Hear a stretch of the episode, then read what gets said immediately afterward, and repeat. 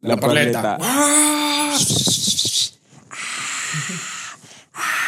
Amigas, amigos, bienvenidos a La Parleta. ¿Cómo les va? Amigas y amigos, bienvenidos a La Parleta, un episodio más. Espera, espera, no es La Parleta, es el Parletón. Es el Parletón. Bienvenidos al Parletón, donde estrenamos esta segunda parte de nuestro episodio, de nuestro primer Parletón, Andel y Quito. Si no sabe qué es el Parletón, si no sabe quién es Andel, vaya al primer episodio, que también está en todas las plataformas de siempre. Claro, si no, no van a entender nada. Si no, no van a entender de nada quién será este señor. En el primero ya le presentamos. a estas alturas, en este episodio ya tenemos unas tres o cuatro itinerantes avanzadas, así que nuevamente agradecerle a nuestro querido auspiciante cervecería itinerante que siempre nos ayuda a humedecer las ideas. No nos faltó.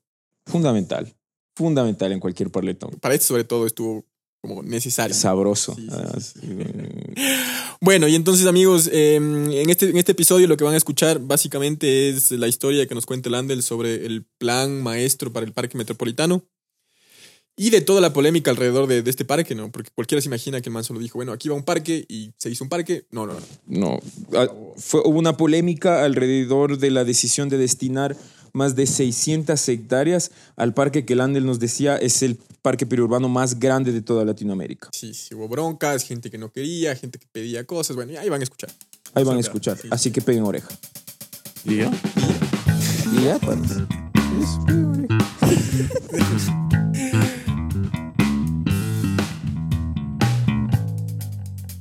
La parleta.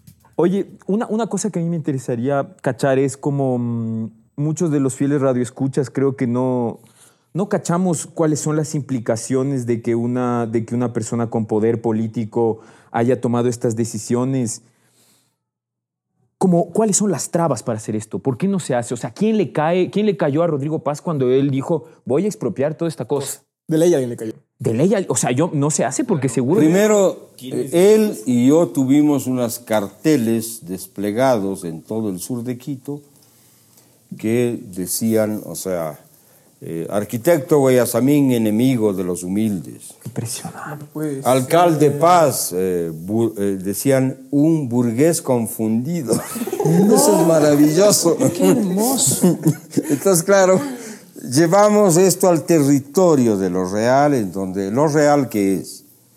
Eh, en el sur, todo mundo vivía del loteamiento ilegal del territorio, porque claro, una hacienda que vale en términos rurales en esa época, digamos, 5 dólares el metro cuadrado, pasaba a 50 cuando era considerado ya urbano. Entonces las ganancias son multimillonarias y eso hasta el día de hoy prevalece.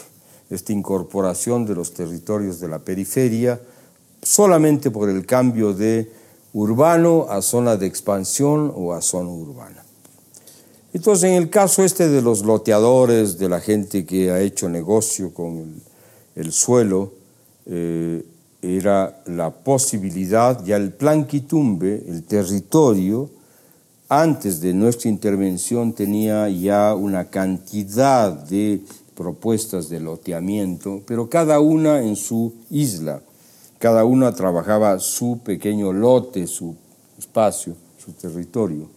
No había la visión de ciudad, no había esta visión de futuro, no había la visión de generar centralidades urbanas, no había, o sea, era eh, puro negocio. Entonces, meterle el dedo a eso significó que sin duda cuando se hace el plan con la, diría, la, la colaboración de estas eminencias de la arquitectura y del urbanismo latinoamericano, yo creo que ese es uno de los privilegios de mi vida de haber compartido con esta gente.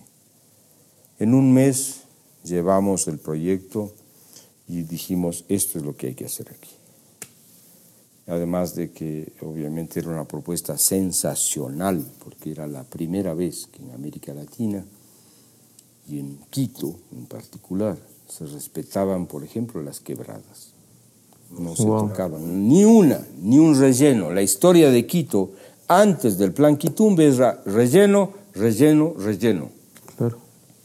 Ahí surge la norma de dejar la quebrada como un elemento vital orgánico, ¿no es cierto?, de, eh, que era parte del acuífero de, de- de este territorio. Incorporamos las ciclovías. Estoy hablando, o sea, esto es Claro. 90, estoy hablando de 30 años atrás. Entonces, cuando me vienen ahora con la novelería, ¿no? nosotros en el Plan Quitumbe están aprobados más de 15 kilómetros de ciclovías. Está aprobado transporte público en ese proyecto con los ejes fundamentales. Ya no eran las callecitas de mierda de todos los desarrollos que habían en el sur. Está aprobada una nueva centralidad urbana potente. Está aprobada una idea de vivir, pero donde mezclas vivienda, negocio, taller, o sea, lo que estamos hablando ahora de esa diversidad de uso. Entonces, estás eh, hablando de la compacidad, de la compactación, elevar en altura y liberar espacio público. O sea, las cosas que hace 30 años fuimos capaces, con mucho vino y mucho whisky, ¿no es cierto? Porque de hecho yo creo que siempre hay que humedecer las ideas, porque si no las ideas son frígidas y rígidas. Hemos logrado hace 30 años hacer una propuesta que hasta el día de hoy prevalece como pionera y como vanguardia en el urbanismo latinoamericano. Entonces, eso es lo que pasó. Y yo creo que para eso, claro, yo le agradezco a Fernando Carrión el haberme invitado, y tú entras obviamente a ser parte de un equipo, de un proceso, y obviamente le agradezco al Rodrigo Paz que eh, tuvo esa capacidad de eh, pasar de esa concepción de verme como comunista incendiario a saber que había un tipo que tenía capacidades para hacer, digamos, planificación urbana, pero de a de veras, no idílica, sino cierta, concreta, contundente, que ha hecho que el Plan Quitumbe hasta el día de hoy sea un referente para el desarrollo del sur de Quito y de la totalidad, y al mismo tiempo un referente para América Latina. Pero bueno, eso es parte, eso es el Plan Quitumbe. Ese Plan Quitumbe fue manoseado, fue eh, eh, distorsionado. Eso te iba a preguntar, porque una cosa es el plan y otra cosa es lo que, lo que se termina. Mira, ese plan que tiene todos estos planteos eh, fundamentales desde el comienzo, vienen, eh, primero viene la administración de Maguad, en la cual ya obviamente eh, Yamil, que lo considero un amigo, a pesar de las distancias y las diferencias, y es difícil cuando alguien dice Yamil Maguad, tu amigo, pues puta, te estigmatizan, eres un pobre, ¿no? miserable, no hay tal. Maguad es un tipo eh, equivocado. A él le dio un derrame cerebral en medio de una, una- de la- una reunión, además pública, y se jodió.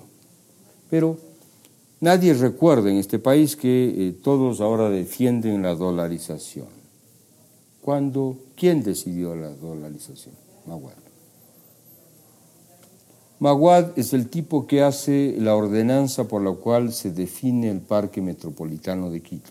¿Quién defiende a Maguad? Nadie se acuerda, ni sabe siquiera que él es el que... Y Maguad también es el, es el primero en traer, el primero en traer la- los, los articulados de, de transporte, ¿no? O sea, Incorporar el transporte municipal. El proyecto de transporte público de esta ciudad surge con Rodrigo Paz y se implementa con Maguad. El trolebús es, se inicia con Maguad. ¿Y quién se acuerda de que este país vivía en guerra con el Perú y que la paz con el Perú se firma con Maguad? Entonces, a mí que no me jodan, ¿no es cierto? Porque sin duda eh, creo que este personaje que está exiliado y que se equivocó en la gestión económica de este país, porque, claro, él estaba disminuido desde el punto de vista físico y mental, afectivo también.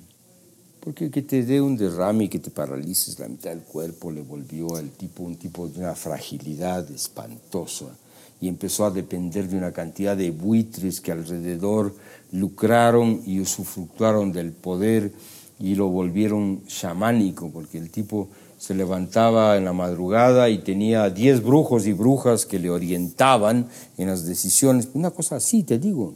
Wow, qué chamánico completo.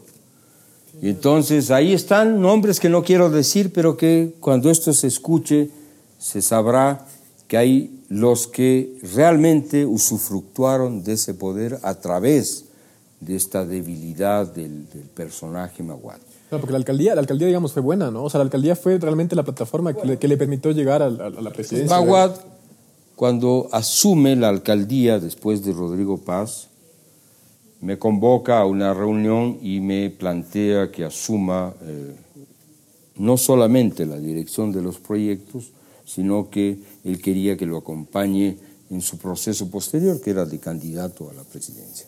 Yo, olfato político, sí tengo. Le dije, no señor, hasta aquí llego. Pero hice algo el proyecto del Plan Maestro del Parque Metropolitano de Quito, que es el segundo proyecto que yo hago en el municipio, que es ese tiempo del cual ustedes me están convocando a hablar. Y, y nos contaste que en el plan Quitumbe habían estas haciendas privadas. En, en, en, en donde lo que es ahora el parque metropolitano, ¿qué, qué había? Bueno, en el Parque Metropolitano de Quito habrían más de 400 propietarios, de los cuales menos del 10% eran propietarios del 80%. El resto era... Claro. O sea, lo de siempre, lo del Claro, país. claro, claro, claro. De ley ahí se reduce a poca gente con mucho. ¿Qué pasaba? Ah, primero, esta es una idea que había venido de tiempo antes. Habían unos proyectos que fueron contratados antes con otros arquitectos, colegas. Y cuando se me plantea a mí eh, la posibilidad de dirigir, y ahí me contrató el Almaguad porque yo ya le estaba renunciando, me dijo, bueno, pero que sea por honorarios. Entonces, claro, me dieron un horario de esos, de a perro, pero bueno. Igual, o sea, yo vivo feliz porque la plata nunca ha sido el tema fundamental en mi vida. Ah, no porque la tenga, sino porque creo que soy siempre un generador de, proyectos. O sea, a la edad que tengo, para mañana tengo tres proyectos que estoy sacando adelante. Entonces, eh, nadie me va a contener en esta hiperactividad estúpida que tengo, eh, porque es un placer, la vida es un placer. Si haces lo que quieres y lo que crees, si no es una mierda, si no es un, tormento. Pero tengo el privilegio de, de siempre estar eh, haciendo, proponiendo cosas. Y entonces, eh, en el tema Maguad, me contrata por honorarios para, para hacer el plan maestro. Entonces, claro, asumo, y, claro, vino el tsunami de la, lo que yo llamaría esta especie de miseria urbana. Todos los grupos de poder querían un espacio en el las 675 hectáreas del Parque Metropolitano de Quito. Wow. O sea, ya no- era más del doble del Quito. Claro, es el, es el más grande. Una una- o sea, es el parque periurbano más grande de América Latina. Y bueno, entonces, cuando empiezas a manejar el tema y haces un evento, porque yo dije, bueno, vamos a, porque yo soy, eh, esta cosa del socialismo no es que sea palabrita, yo digo, a ver, vamos a trabajar participativamente el proyecto del Parque Metropolitano. Y hago una convocatoria a todos los que quieran plantear cosas sobre el parque y viene el tsunami.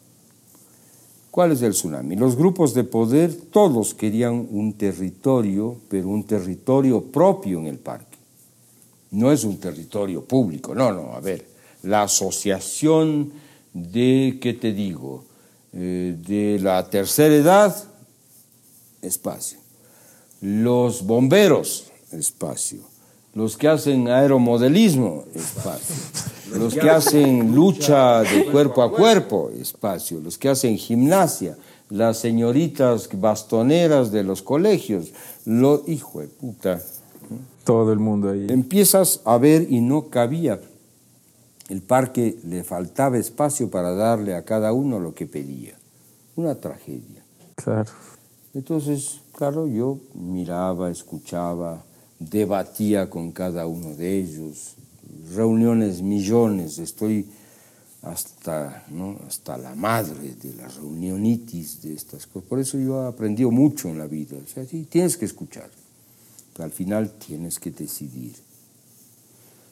Y para mí la democracia es, es una falacia esta cosa. La democracia está hecha con sus reglas, con sus normas, con su aparato para siempre. Claro, es perfecta, la democracia es perfecta. Es como escuchar a estos que hablan políticamente perfecto. ¿sí? Tenemos ejemplos maravillosos de eso, o sea, tipos que o tú les escuchas, te quedas con la boca abierta, babeas, dices, ¿cuándo podré hablar así? Y en el fondo, o sea, esa es una, una pantalla asquerosa porque detrás de eso lo que se hace es, es actuar en función de intereses los intereses de grupos económicos, políticos, sociales, de los amigos. ¿no? Esa es la democracia real, esa es la que vivimos. Por lo tanto, ahí no hay mentiras. Entonces, cuando hice estos eventos de- se llama de planificación participativa, hasta el día de hoy prevalece ese término creado, ¿no? Carajo, ¿no? Al final yo dije, no, aquí no hay democracia. Usted me vota, señor alcalde, pero yo lo que voy a hacer es que todo este territorio, la primera decisión del plan maestro es que el 0.0001 se urbaniza o se asfalta. Esto es verde, no joda. Esto es verde. Hijo de madre. Claro, otra vez. Toma ¿Cómo tu el maduro. el cartel ¿Te, das cuenta? ¿Te das cuenta? Confundido. Dos veces, o sea, expropiación en el sur para el Plan Quitumbe y ahora expropiación, declaración de utilidad pública en el terreno más caro de Quito, En su momento ese era el terreno claro, más caro el de terreno más caro, donde habían empresas inmobiliarias que tenían proyectos ya listos de hoteles, de las urbanizaciones más caras de esta ciudad sobre la loma de Huanhuiltagua, Wow. Claro. en el año 1992. Se llama otra González Suárez. otra González Suárez. Y nosotros le cortamos, y entonces, ¿qué pasó?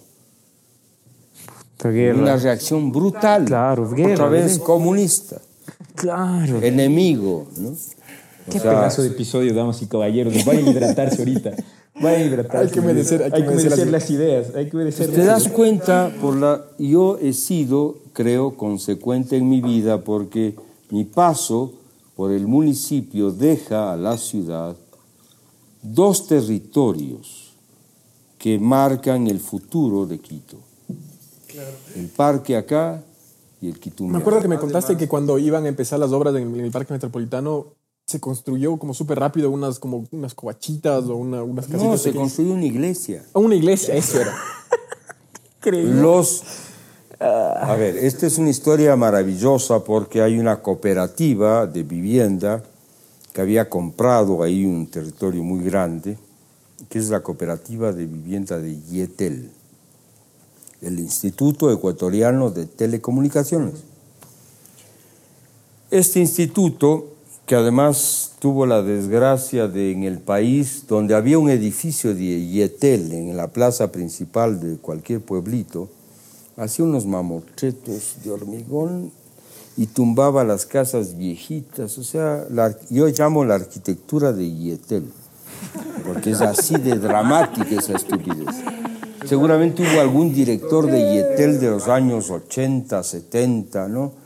Un descriteriado de esos que es además eh, normal ver en la administración pública, que empezó, no valoró el patrimonio, se mandó la parte diciendo, aquí está Yetel, de puta. Entonces cagó a todo. Claro, una imposición así. Entonces ahí está la arquitectura de Yetel, pero los Yetel tenían en el Parque Metropolitano un territorio enorme, yo creo que con unos 300 lotes, Y como vino a la declaratoria, decidieron entre gallos y medianoches hacer una capilla para que nadie les toque. Qué impresionante. Lo más grave y lo más sensible es que dentro de los funcionarios de Yetel estaba mi tía, No.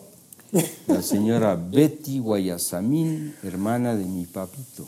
Claro. Uy, uy, Y uy. entonces yo, metido en este cuento, tomo la decisión de que aquí estaba el límite y esto se declara de utilidad pública y viene el mierdero. Entonces vienen los dirigentes de Yetel en el reclamo y entre ellos mi tía a reclamar por sus derechos. Y yo le digo, mire, tía linda, maravillosa, Claro, hay que entrar medio sobre tía.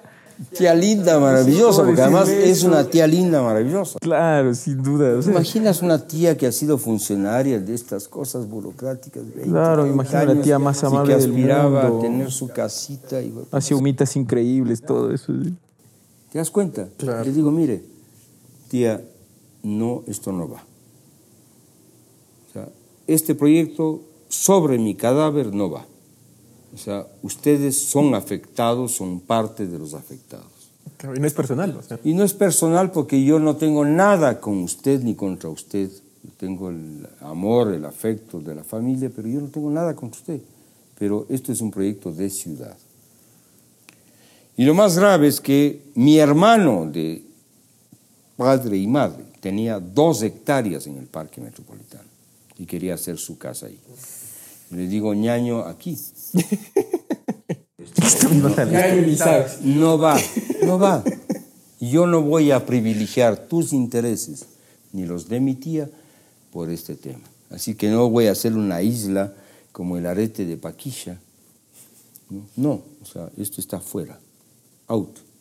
Esto es espacio público. Puta, enemigo de la familia. Claro. Entonces te toca. Entonces, hablar de estas cosas es, eso es complicado, porque eso es real. Entonces, a la final, yo a mi hermano le dije, mira, o sea, el municipio te puede ofertar otras opciones de territorios a cambio en otro sitio. Y a mi tía le dije igual, o sea, aquí hay 10, 11 urbanizaciones del municipio donde tiene un espacio en el cual tú puedes escoger a un lote. Y ahí sí digo, en lo personal, yo le acompañé a mi tía y le dije, mira, aquí en esta urbanización esto te conviene, porque es un lote decente, con futuro, una urbanización agradable, ¿ya? y se resolvió, no hay bronca, ya. Hasta el día de hoy tenemos una buena y sana y sabia relación. ¿Te das cuenta el, el lío? Y el resto, que eran los oligarcas que tenían, o sea, haciendas de adeveras ahí en el parque, fuera. Obviamente el odio es feroz, es feroz, compadre. ¿Y qué pasó con la iglesia? Entonces, la iglesia, yo mandé unos tractores a derruirla. Claro. Cuando fueron los tractores, se pararon los miembros de la cooperativa sobre mi cadáver, porque el tema es la religión en este país. Hijo de madres es terrible. Sea, ese es uno de los, yo diría, de los estigmas por los cuales el Ecuador y América Latina en general no da un salto cualitativo.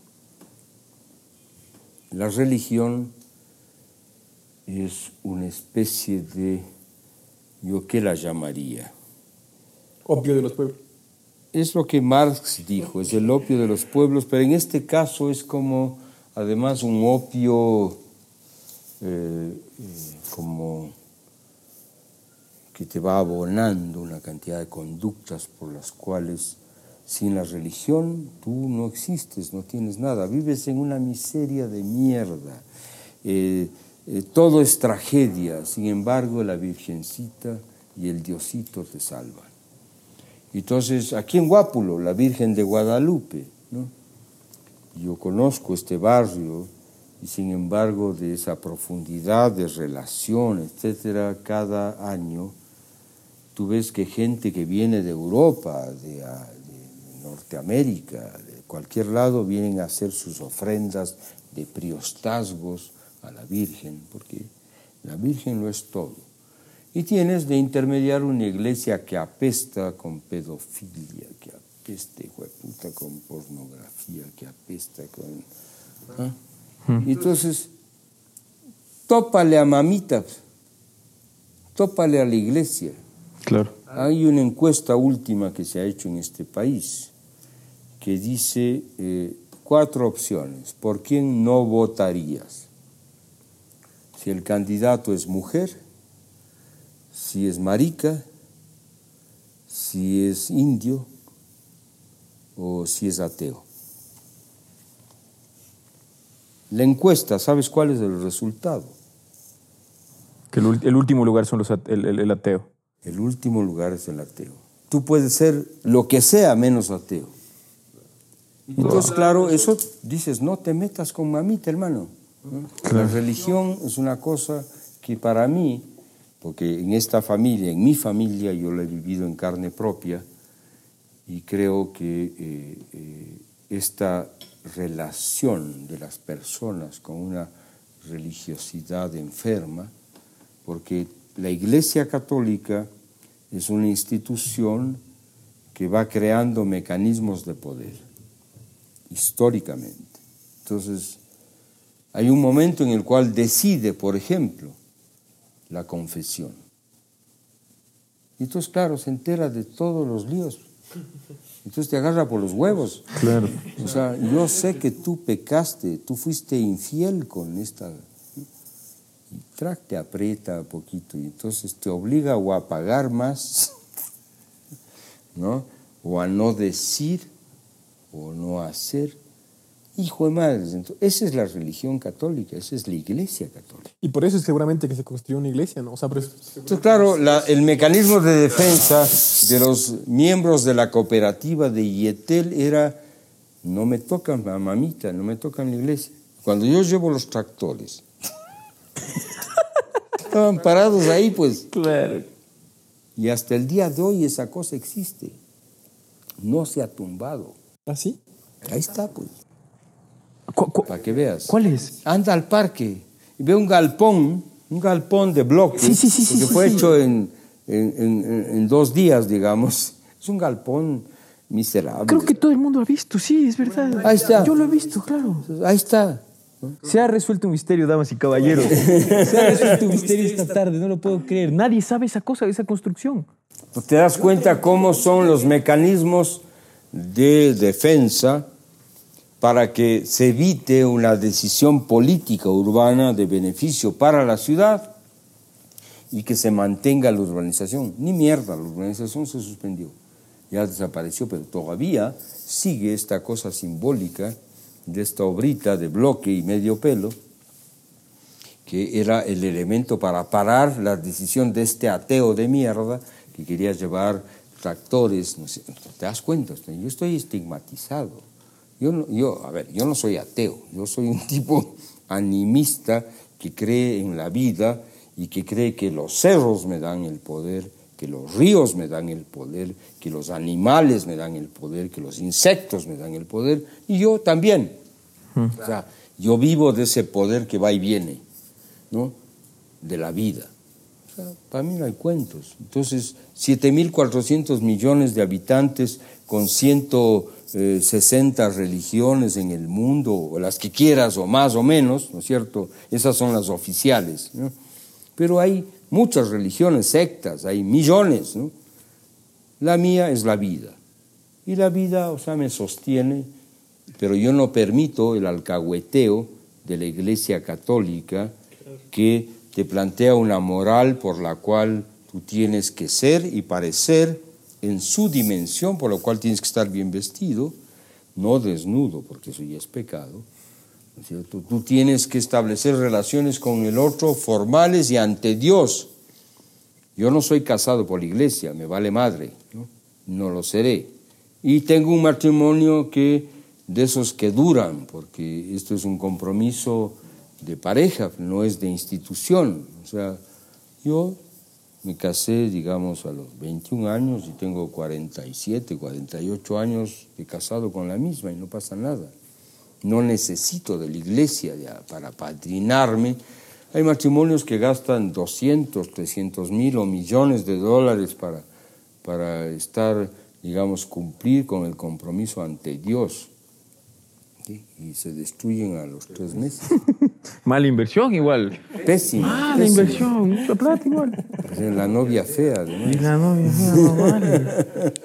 Qué tenaz. Entonces, ¿te das cuenta? Entonces, estos temas son complicados. La iglesia también está metida en toda esta pendejada. Es- y me parece tan fuerte que además se, se cuelen este tipo de temas que aparentemente son técnicos, ¿me entiendes?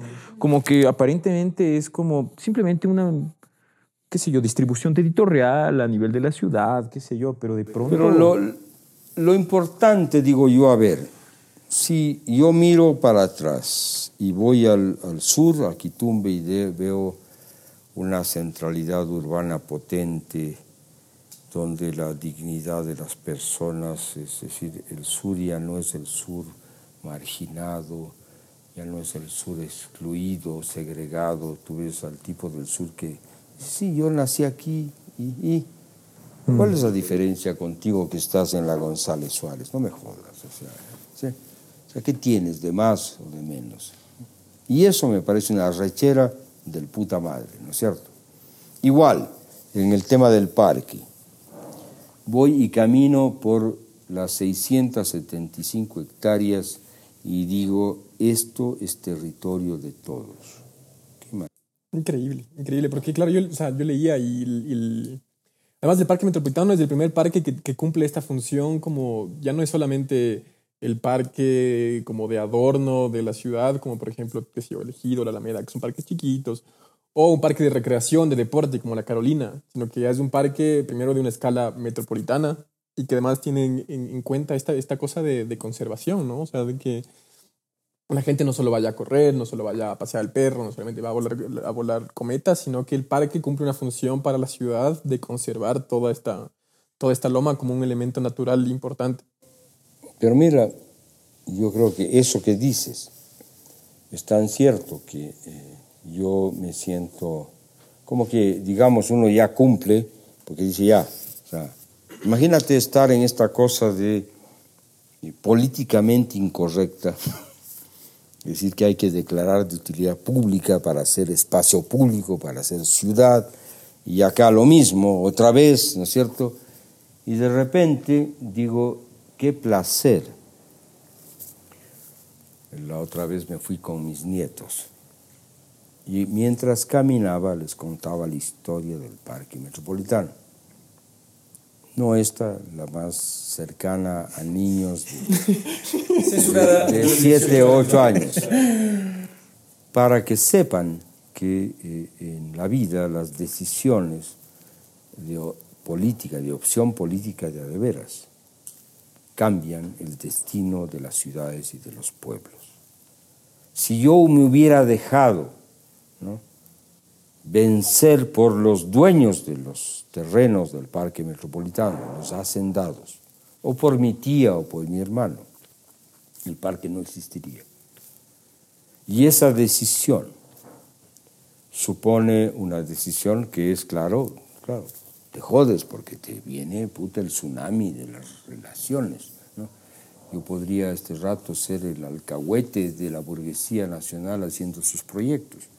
Uno, porque claro, ahí habían hoteles, proyectos inmobiliarios, o sea, y eso es lo que ocurre normalmente. A ver, yo le paso, ¿no es cierto?, este billete y no jodas, no. Y deje hacer, claro. Deje, deje que- Imagínense, imagínense Quito sin el Parque Metropolitano.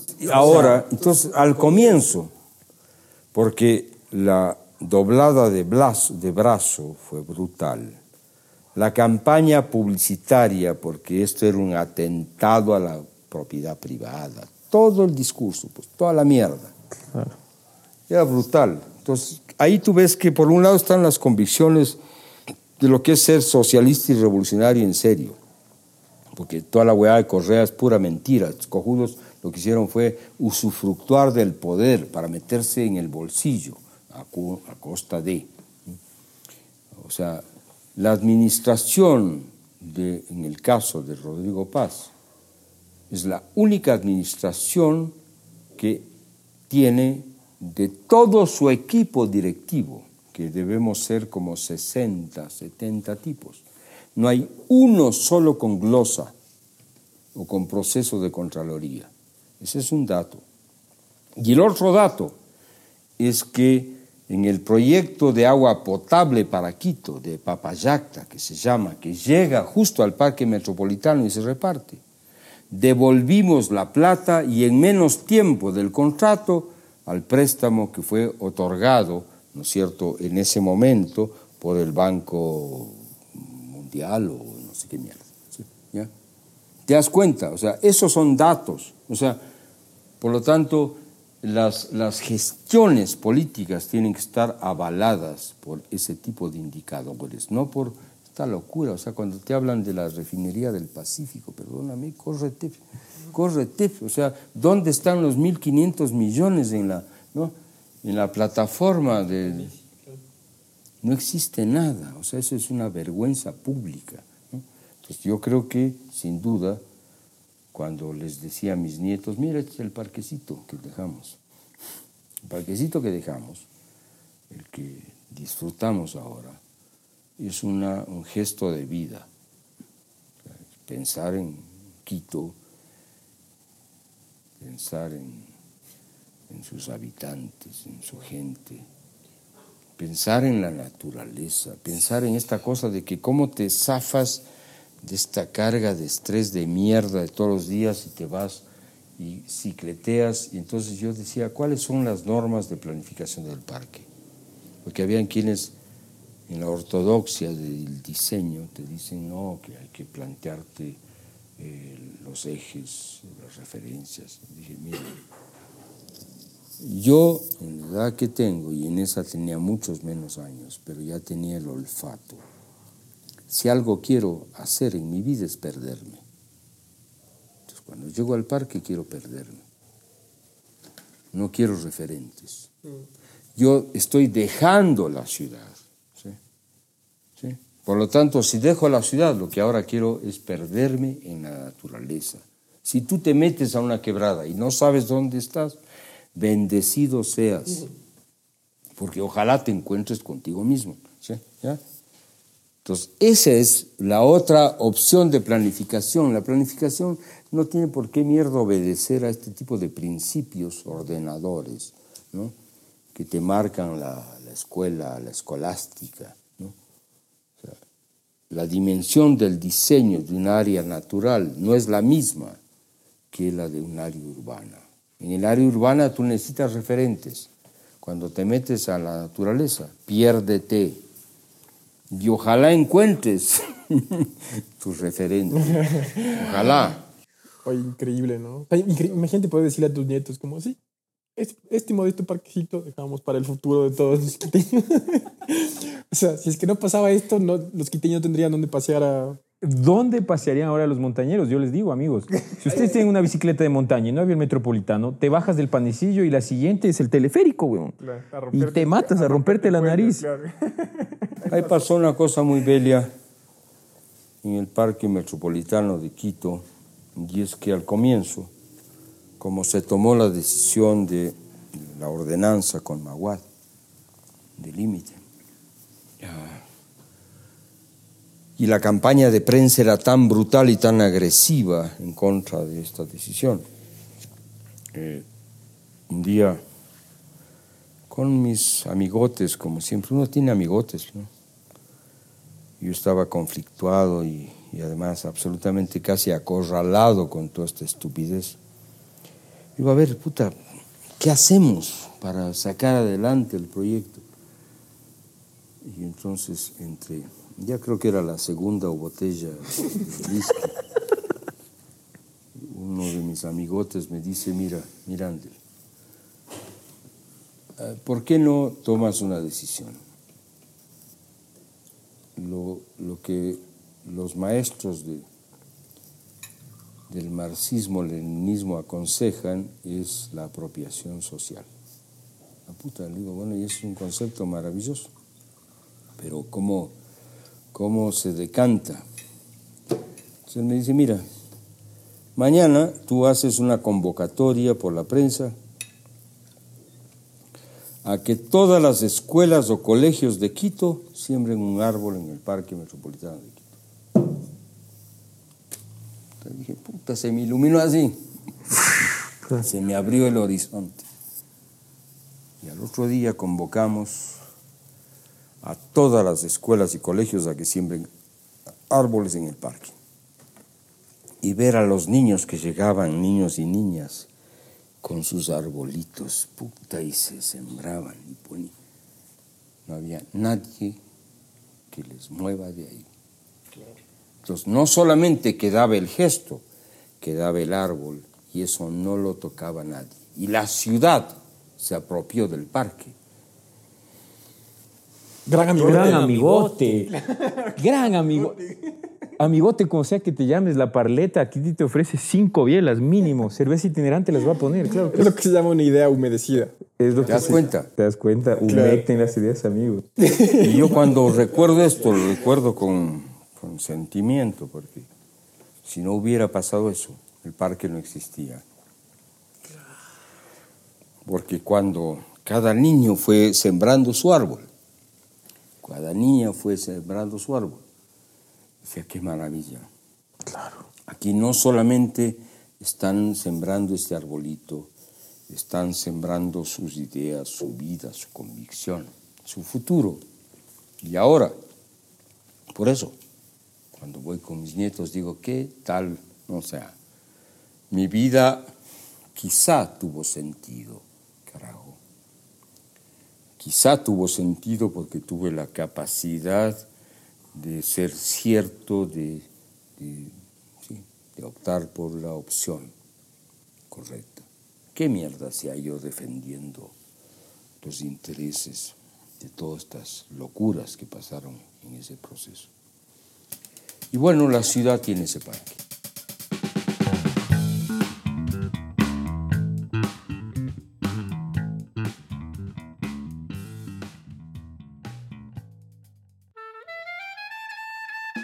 La Parleta es un programa conducido por Santiago Granda y José de la Torre y es un proyecto de ese colectivo arquitectos.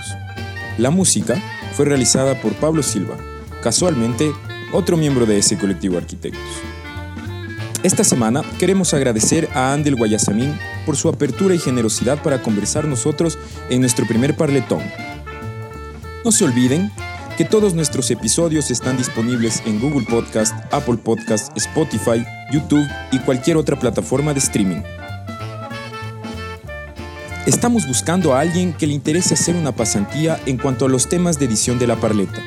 Si estás interesado, puedes contactarnos a través de nuestras redes sociales o nuestra página web. Nos vemos en dos semanas.